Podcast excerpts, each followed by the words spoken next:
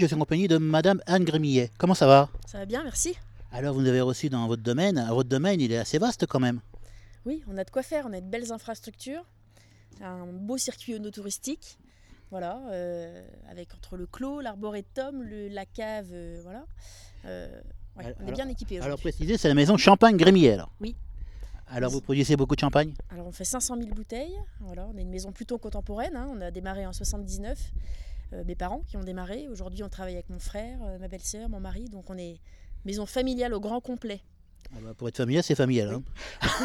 alors pour les no-touristes, vous avez développé une, euh, comment dire, une branche parce que vous avez le champagne, vous avez bon, différentes activités, mais vous avez développé les no-touristes. Alors pourquoi vous voulez développer cette, euh, cette branche? Alors, euh, à l'origine, nous, on, est- on était très tournés à l'export. À l'inverse des autres, on a d'abord fait l'export avant de faire, euh, avant de faire s'intéresser au marché national et local. Donc, aujourd'hui, euh, ce qu'on souhaite faire, c'est développer le côté euh, onotourisme, parce que d'abord, on a eu le classement quand même récent euh, de la Champagne à l'UNESCO, donc ça c'est important, Euh, c'est un premier pas. Et puis l'onotourisme, c'est quand même la tendance partout en France, donc on doit y prendre notre part, on est un acteur assez important dans l'Aube, et je pense qu'on a toute notre carte à jouer, on a tout pour faire, on a absolument tout pour recevoir le public, il reste plus qu'à le faire savoir. Donc euh, d'où cette volonté de, bah, diversifier nos, actions. Donc l'export reste notre savoir-faire, ça reste une part importante de notre activité, mais demain, le no-tourisme, ça va être, à mon avis, la meilleure façon de fidéliser la clientèle, euh, et puis que les gens, une fois qu'ils auront vécu l'expérience euh, chez nous, qu'ils nous auront rencontrés, qu'ils auront connu la maison, s'ils ont apprécié les champagnes, je pense qu'on s'en rappelle euh, pour toujours. C'est pas comme quand on achète une bouteille chez le caviste. Quand on a eu l'expérience avec le vigneron, qu'on a vécu le moment, qu'on a apprécié l'instant, on s'en souvient forcément. Donc ça, c'est la, pri- enfin, la priorité. On en a beaucoup des priorités, mais le no-tourisme doit être euh, un nouveau, une nouvelle corde à notre arc, disons. Alors pour l'offre no-tourisme, vous avez développé, vous avez fait quand même des infrastructures, vous avez tout fait pour accueillir les personnes.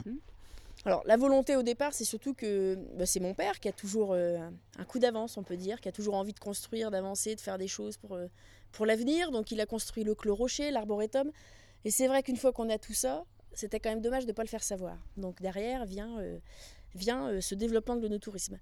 Donc on, a, on, a, on a conçu une offre qui est très simple. hein. On a une visite classique, une visite classique mais qui quand même dure une heure et demie. C'est un joli circuit un peu original parce qu'il propose des choses qu'on n'aura pas ailleurs. Euh, c'est une visite qui, est, donc, qui inclut la dégustation de trois champagnes en fin de parcours et qui est à 8 euros. Ensuite, on a une autre visite euh, qui est un petit peu plus approfondie et qui, elle, inclut quatre champagnes et qui est accompagnée de fromage de la région et de biscuits régionaux. Donc, euh, accord, euh, mets et, enfin, fromage et champagne. Euh, Celle-ci est à 38 euros. Voilà. Après, en termes d'offres no touristiques, on a également une vendange de nuit. Alors, euh, on fait partager en fait aux, aux visiteurs, alors la visite, comme, euh, comme, comme euh, d'habitude, plus euh, cette immersion dans les vendanges. C'est-à-dire, ils font le dîner avec les vendangeurs, qu'on loge et qu'on nourrit. hein. On a 150 personnes pendant 10 jours qui travaillent avec nous euh, pendant les vendanges. Euh, et puis, pendant euh, une demi-heure, trois quarts d'heure, on va couper quelques rayons de vigne, donc avec la lampe frontale, etc., avec la musique. Donc, c'est bon enfant, hein, c'est dans l'ambiance, c'est dans le. C'est pas pour en faire une cuvée de nuit, parce que très honnêtement, œnologiquement, ça n'aurait pas vraiment grand intérêt. Par contre, c'est c'est tellement le. On l'a gardé pour le folklore, si vous voulez, parce que le champagne, c'est avant tout la fête. Donc, on avait envie de mettre ça euh, bah, au, voilà, au cœur du métier. euh, à la source, disons. Donc euh, voilà, vendange de nuit, c'est une autre de nos prestations. Euh, ensuite, on a une jolie salle euh, d'accueil hein, qui nous permet, qui a une capacité d'environ 100-120 personnes, où on peut y faire des séminaires professionnels ou des événements festifs comme des mariages, des, voilà, des anniversaires. Donc, donc voilà, ça fait partie de l'offre aussi.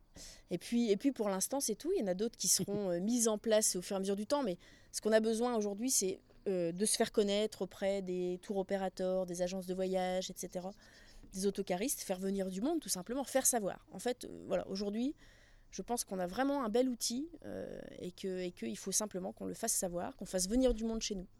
Donc, vous faire le parc d'attractions du Champagne alors? Ouais, par d'attraction, c'est un grand mot, mais en tout cas, ouais, à, notre, à notre niveau, voilà, je pense qu'on propose quelque chose de, de sympathique. Les gens, en général, repartent, repartent plutôt contents de leur visite. Donc, euh, c'est plutôt sympa. Enfin, nous, ça nous fait.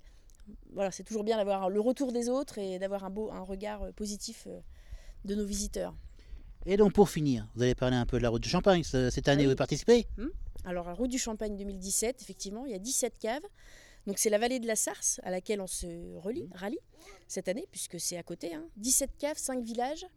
Euh, donc nous, on aura placé la route du Champagne sous le thème de Balno Beach. Voilà, donc on va créer des petits espaces un peu plage, un peu piscine, euh, voilà, bon enfant. Si, si, bah, on fait les choses ou on les fait pas. hein. Chez nous, on les fait. Quand on les fait, généralement, on essaye de les faire bien.